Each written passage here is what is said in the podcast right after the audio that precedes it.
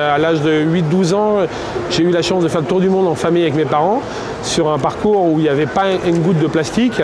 Et 33 ans après, je refais le même parcours, je retombe sur les mêmes lieux. Et là, je vois des plastiques à perte de vue. C'est sûr que c'est la désolation est totale.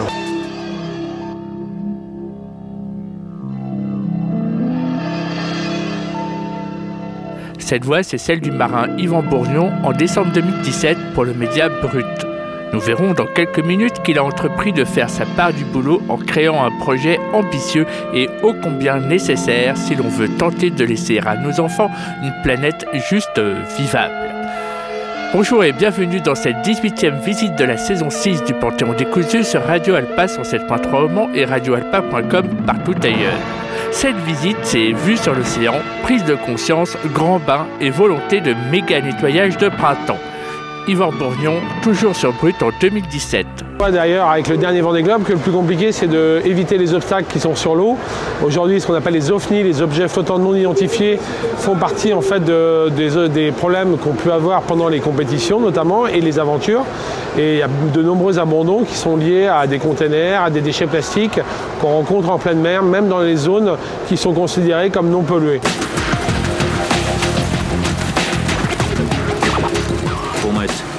Presque tout le plastique jamais produit est encore sur la planète, sous une forme ou une autre.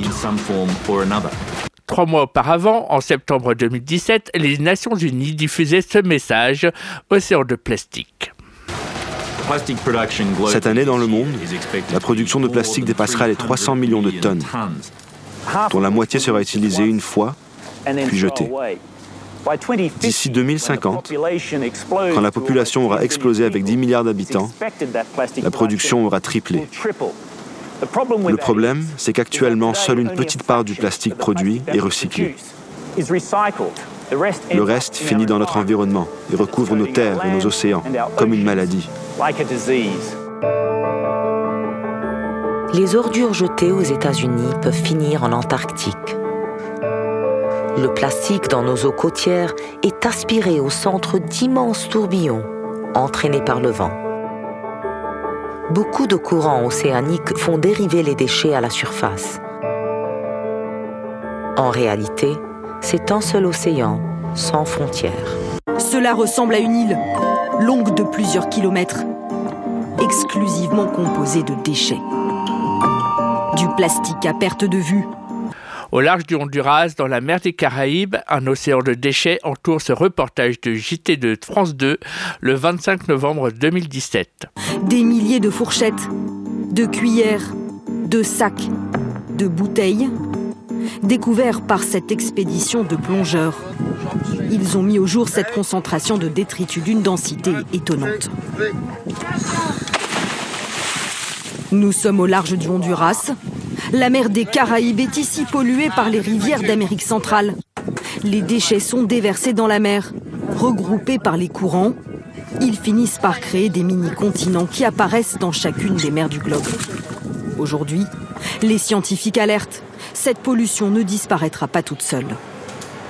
Ça ne va pas tuer immédiatement les poissons comme les pollutions par hydrocarbures ou les pollutions chimiques, mais d'un autre côté, comme elle est inerte, c'est une pollution qui va rester des décennies, voire des siècles dans la mer. Et donc en fait, c'est une pollution qui n'arrête pas d'augmenter inexorablement.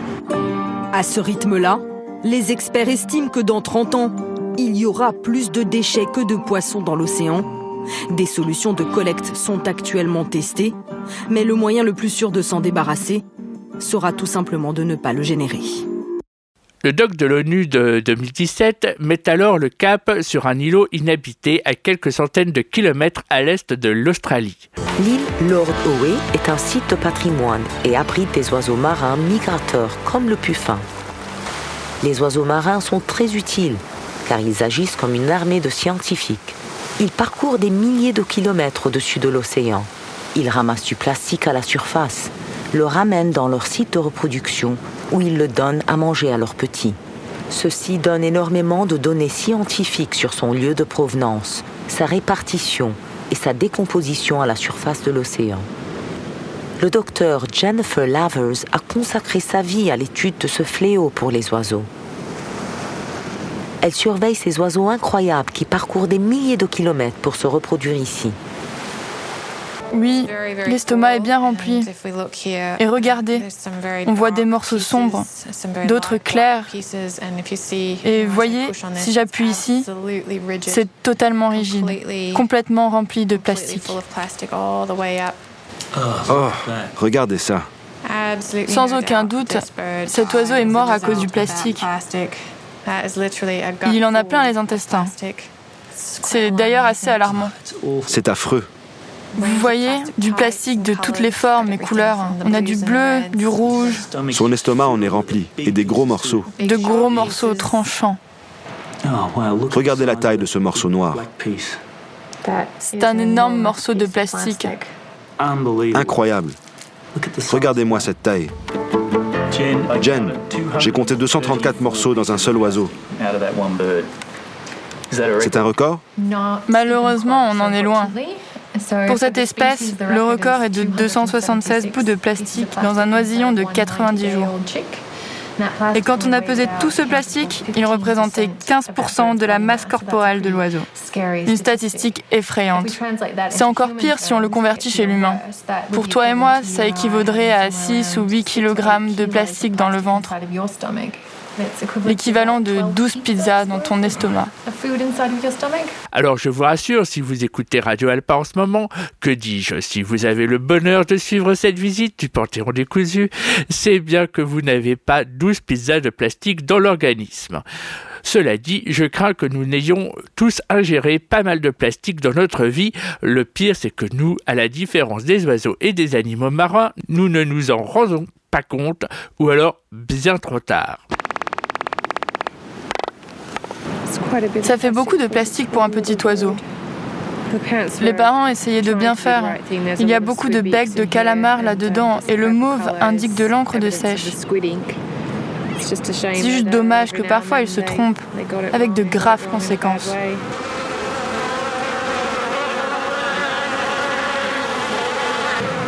C'est assez accablant. Je passe parfois des journées difficiles où en rentrant, je dois me demander de ce point où on en est, où allons-nous? Je viens d'une île du Pacifique, alors je sais que l'océan est en grand danger. Selon une prévision, d'ici 2050, il y aura au poids autant de plastique dans l'océan que de poissons.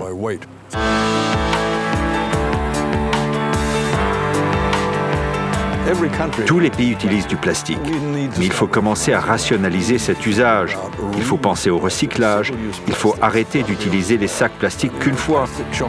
Les sacs pour les courses sont un bon exemple. Votre famille n'en a pas besoin. Emmenez plutôt un cabas et vous mettez vos courses dedans.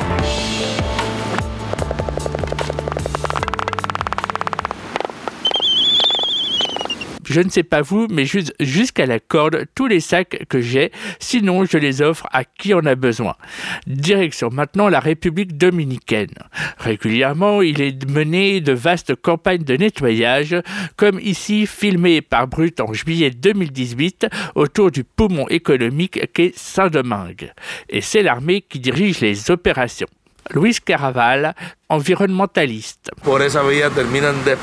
Cela entraîne la fuite des espèces qui ne résistent pas à la pollution. On appauvrit la biodiversité et on introduit dans la chaîne alimentaire ces composants dangereux pour la santé de toutes les espèces, dont l'espèce humaine. David Collado, maire de Saint-Domingue. Il y a du plastique avec des marques et des étiquettes de la province de Monte Plata et, cela affecte la capitale. Monte Plata étant très loin le général Rafael Antonio Carrasco.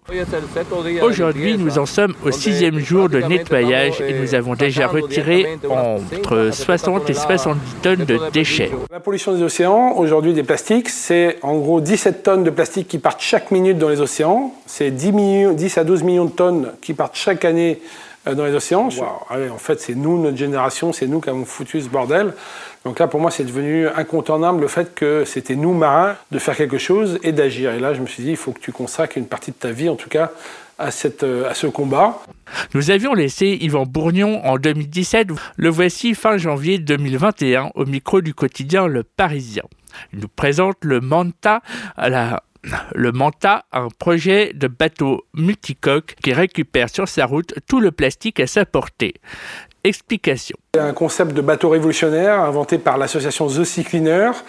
Et aujourd'hui, en janvier 2021, on, a la chance et le plaisir de vous présenter la version définitive de ce bateau qui sera mis à l'eau en début 2024. Alors oui, on a choisi la Raymanta au mimétisme évidemment avec ses traits qui est emblématique, qui est de grande envergure et qu'on retrouve en Polynésie, qui avec sa grande bouche avale le, plancton. Et on a repris cette image, mais pour le coup, effectivement, le manta, le notre bateau qui ressemble à une vraie manta, va pour le coup euh, plutôt avoir cette grande bouche, mais pour absorber les déchets plastiques. Avec des tapis roulants qui se trouvent entre les coques. mais là, on a rajouté euh, une solution technologique nouvelle qui, à l'extérieur des coques, qui sont des filets de surface qui permettent en fait d'élargir la, collecte pour être jusqu'à 46 mètres. Et avec ces filets de chaque côté, tel un tonnier en fait qui ramasse ces, filets, euh, ben, on peut collecter les déchets plastiques en surface sans pour autant piéger les poissons, puisque les filets sont étudiés pour euh, vraiment faire de la collecte à basse vitesse et que les poissons puissent s'échapper par le dessus. Euh, et là, on a essayé de trouver une solution euh, pour vraiment traiter quasiment 100% des déchets plastiques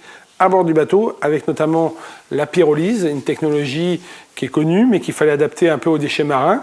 C'est vraiment une vis sans fin qui fait monter à haute température en fait le plastique pour le faire fondre.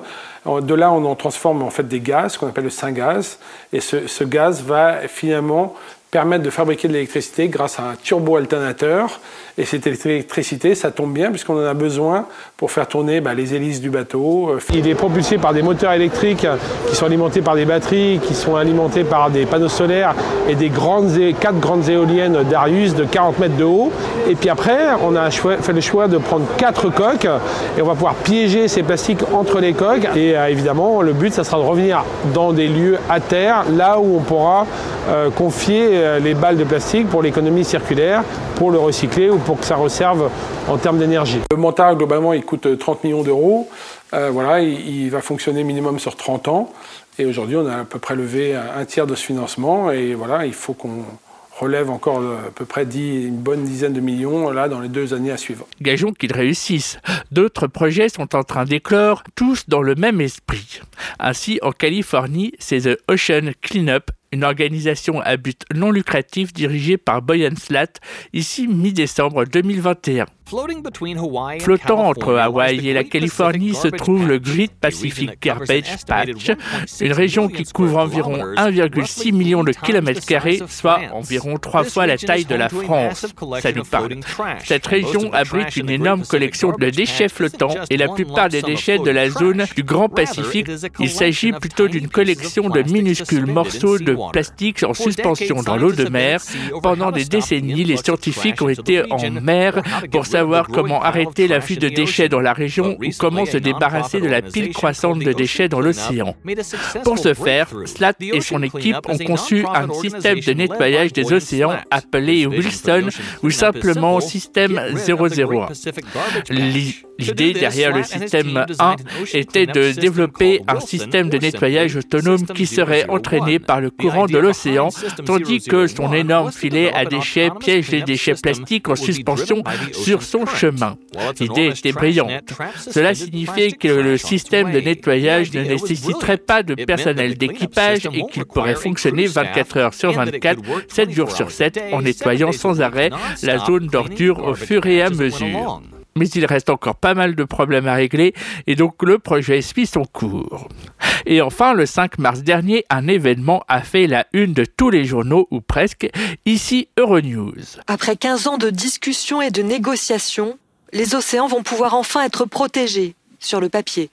Les pays des Nations Unies ont voté un texte pour préserver ces écosystèmes décisifs.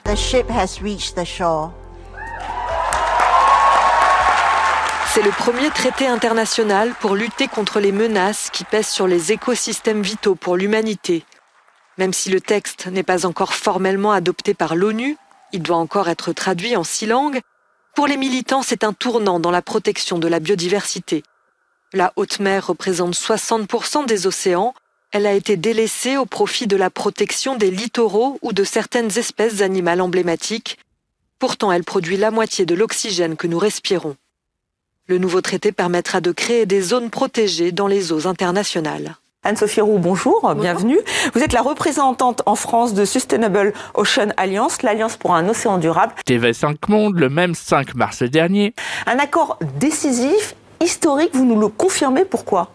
Bah, je pense que cet accord est d'abord historique parce qu'il place l'océan là où il devrait être, c'est-à-dire au cœur de l'action climatique des États. En fait, l'océan, c'est le garant de la stabilité de notre climat. Euh, il régule à 95% l'excès de chaleur dans l'atmosphère. Il produit aussi plus de la moitié de l'oxygène euh, que l'on respire. Et enfin, il séquestre la majorité des gaz à effet de serre qu'on émet dans l'atmosphère, dont le méthane, le CO2, etc. Et donc, en fait, on ne peut pas parvenir à nos objectifs climatiques sans préserver l'océan et sa fonction de puits de carbone un, accord historique parce qu'il euh, il constitue la première pierre. Et toujours le 5 mars, Hélène Bourges, responsable de campagne océan pour Greenpeace France, était interviewée depuis Nîmes par France 24 vers une accélération de la protection des océans. Et c'est en ça qu'il est euh, très important. Euh, comme le disait votre reportage, la haute mer, c'est 60% des océans, c'est la moitié de la planète. Et jusqu'à aujourd'hui, il n'y avait aucun moyen juridique, légal, de protéger euh, les parties de, de la haute mer, l'océan dans la haute mer. Et depuis cet accord, c'est possible. Et pour cela, il est extrêmement important. Après, euh, le texte n'a pas été euh, officiellement adopté, il doit encore être traduit, on n'a pas vu de version finale du texte. 15 euh, ans de discussion, un accord, est-ce qu'il y a une prise de conscience? Parce qu'on a beaucoup parlé de la COP 15 mhm. sur la diversité, donc 30% de zones protégées pour 2030, la COP 27, est-ce que vous pensez qu'il y a une prise de conscience mondiale? Oui, tout à fait. Je pense que l'océan, pendant longtemps, a été mis un peu au second plan de euh, l'action climatique et aussi l'action pour euh, la biodiversité, aussi de manière plus générale. Et aujourd'hui, en fait, les rapports scientifiques sont très clairs sur le fait que l'océan est notre meilleur allié pour euh, adresser ces deux crises, pour les atténuer et puis aussi pour permettre aux communautés, c'est-à-dire à nous, humains, de s'adapter à ces conséquences. Parce qu'en fait, c'est vrai que cette zone n'appartenait à personne. en revanche, il y a beaucoup, beaucoup de richesses. Est-ce que vous pensez que ce traité pourra être suivi, appliqué? Comment on va faire? Alors, ce qui est important de savoir avec ce traité, c'est qu'il est d'abord juridiquement contraignant. Euh, et donc là, il va être, en fait, c'est au ressort des États de le mettre en application. Et il y a aussi des financements qui ont été mis euh, sur la table, notamment euh, par l'Union européenne qui a promis 40 millions d'euros pour justement faciliter la ratification du traité et aussi sa mise en œuvre. Et du coup, la prochaine étape, c'est justement la mise en œuvre de ce traité. Donc c'est la prochaine étape, effectivement. Donc vous, vous êtes plutôt, en tant qu'ONG, plutôt sereine euh, par rapport à l'application et par rapport au fait qu'on va pouvoir euh, surveiller, euh, gendarmer ceux qui voudraient piller ces fonds marins? Oui, je pense que c'est déjà une super étape dans la bonne direction. Après, il faut toujours rester vigilant et vigilante sur bah, justement les mises en application concrètes et les, voilà, les, lois qui sont mises en face pour vérifier l'application de, de, ces textes. mais par exemple, ce texte, il vraiment, c'est vraiment une précondition pour réaliser l'objectif de 30 par 30 qui a été acté à la COP 15 en novembre dernier par euh, tous les États membres euh, sur la COP du coup de la biodiversité. Et en fait, euh, ça va nous permettre d'adresser à la fois la crise du climat, la crise de la biodiversité et les différentes sources de pollution. Donc c'est vraiment un traité qui est, qui est majeur. Qui est majeur, historique, on l'a dit. La prochaine étape quelle est-elle? C'est la ratification euh, du traité par euh, tous les États membres, donc après la traduction, etc., euh, et la mise en application. Donc concrètement, ça va être des aires marines protégées dans la haute mer, où aujourd'hui, en fait, c'est le Far West. Il n'y a aucun État qui peut avoir une législation sur ces endroits-là, et c'est, on le rappelle, quand même presque la moitié de la surface de notre planète, c'est 43%. donc c'est énorme en fait. Et avant le contrôle, il y a la notion de évaluer les impacts environnementaux des activités si, si, le traité euh, final permet effectivement ça, ça veut dire que chaque, chaque État qui souhaite autoriser les entreprises à, à, mener des activités en mer devra faire la preuve que ces activités ne vont pas impacter euh, la biodiversité euh, de manière irréversible ou trop grave. Euh, donc il y, y, a, aussi des moyens amont, avant le contrôle, il y a aussi des, des moyens à mettre en œuvre pour éviter en fait de de mettre en œuvre des activités trop destructrices, euh, comme par exemple pourrait l'être euh, l'exploitation minière en eau profonde. Oui, c'est ce que vous évoquez, c'est les fameuses études d'impact que chaque État devra donc euh, fournir. Hein. c'est ce qu'on a cru comprendre avant toute activité d'exploitation de la haute mer. Est-ce que, est que finalement, ce ne sera pas du goût de chaque État finalement? Je ne peux pas commenter précisément sur ce point puisque je n'ai pas lu la version finale du texte qui n'est hmm. pas disponible. Ce qui est nouveau, c'est que les, États entre eux se mettent d'accord sur le fait que désormais, quand on veut aller faire quelque chose en mer, que ce soit de la pêche, du transport maritime, de l'extraction minière, un forage gazier ou pétrolier, il va falloir démontrer que ça ne cause pas des risques trop grands sur l'environnement. Et, de fait, certainement que certaines activités ne seront pas acceptées. Et on le sait pour l'extraction minière en eau profonde, qui consiste à aller chercher des, des minerais rares les euh, premières recherches scientifiques parlent de risques très forts sur la biodiversité. On espère que ce traité va, par exemple, contribuer à euh, empêcher l'exploitation minière en, en eau profonde. Un dernier mot également à Hélène Bourges, c'est avec vous, c'était euh, l'un des points de crispation hein, sur ce texte, c'était euh, le principe de partage des bénéfices des ressources marines génétiques qui sont donc collectées en haute mer. Il y avait d'ailleurs une opposition entre les pays qualifiés du Nord et les pays du Sud. Les pays du Sud craignaient euh, d'être exclus. Est-ce que le texte a abouti sur ce point, selon vous? Ce qui a prolongé les négociations et fait que les, négociateurs n'ont pas dormi euh, pendant les dernières 48 heures pour aboutir à un, accord. Euh, effectivement, la, question du partage des bénéfices euh, économiques des ressources génétiques marines était au cœur des discussions. Pourquoi? Parce que à l'heure d'aujourd'hui, ce sont les pays dits du Nord, pays industrialisés, qui ont les moyens d'aller chercher ces ressources et de les utiliser. Ces ressources, elles servent à quoi? Elles servent par exemple en médecine. Euh, pour la création de médicaments. Il y a déjà des, médicaments euh, qui, existent et qui, euh, qui permettent de lutter contre certains cancers, certains virus, et qui sont issus de ressources génétiques qui viennent de la biodiversité marine. Il y a aussi des, hum, des, ressources qui pourraient être utilisées dans, l'industrie cosmétique. Et, pour l'instant, les pays du Sud ne, sont pas en, mesure d'aller chercher ces ressources-là. Et si euh, on considère que la haute mer est un bien commun qui appartient à l'humanité, il n'y a pas de raison qu'il n'y ait qu'une seule poignée de pays qui puissent engranger les bénéfices économiques liés à l'exploitation des ressources. Quand on parle d'argent en général, euh, voilà, ça crispe. Voilà, on, est aussi, il faut, replacer les choses dans leur contexte, c'est-à-dire qu'il y a des négociations internationales sur le climat, notamment avec la question des pertes et dommages, où les pays du Sud sont extrêmement peu écoutés et désavantagés. C'est avec cette note d'optimisme prudent que va se clore cette 18e visite du Panthéon des Cousus. Optimiste car la prise de conscience de l'urgence à agir confirme l'importance vitale de la bonne santé de nos océans pour toutes les espèces vivantes, donc nous autres les humains. Prudent car si l'accord favorise certains pays, disons les plus riches, nous, au détriment des autres, le vœu pieux va, encore une fois, prendre l'eau, voire même se noyer dans des conjectures de gros sous. Le Panthéon des Cousus, c'est tous les samedis et lundis midi et le mardi à 17h30 sur Radio Alpa 107.3 au et pour le podcast et le direct en ligne sur radioalpa.com. Mais ne nous quittons pas sans musique et sans cette chanson par les enfants fantastiques, élèves de primaire d'une école de Boulogne-Billancourt en octobre 2019. Bonne semaine à toutes et tous à l'écoute de Radio Alpa et assurons-nous de laisser à nos enfants un monde plus que potable. Ça coule de source. Et combien de temps ça peut mettre? La mise en application Exactement. Euh, on s'attend à plusieurs mois, au moins quelques, quelques mois, c'est sûr. Euh, en tout cas, on sait tous que l'urgence est réelle et qu'en en fait, on ne peut pas se permettre d'attendre trop longtemps avant de mettre en application euh, ces, ces, règles. Donc, on va évidemment être Vous vigilant sur... exactement. Auprès de différents États pour que ce texte soit ratifié et surtout appliqué. Merci Anne-Sophie Roux d'avoir accepté notre invitation. Merci à vous.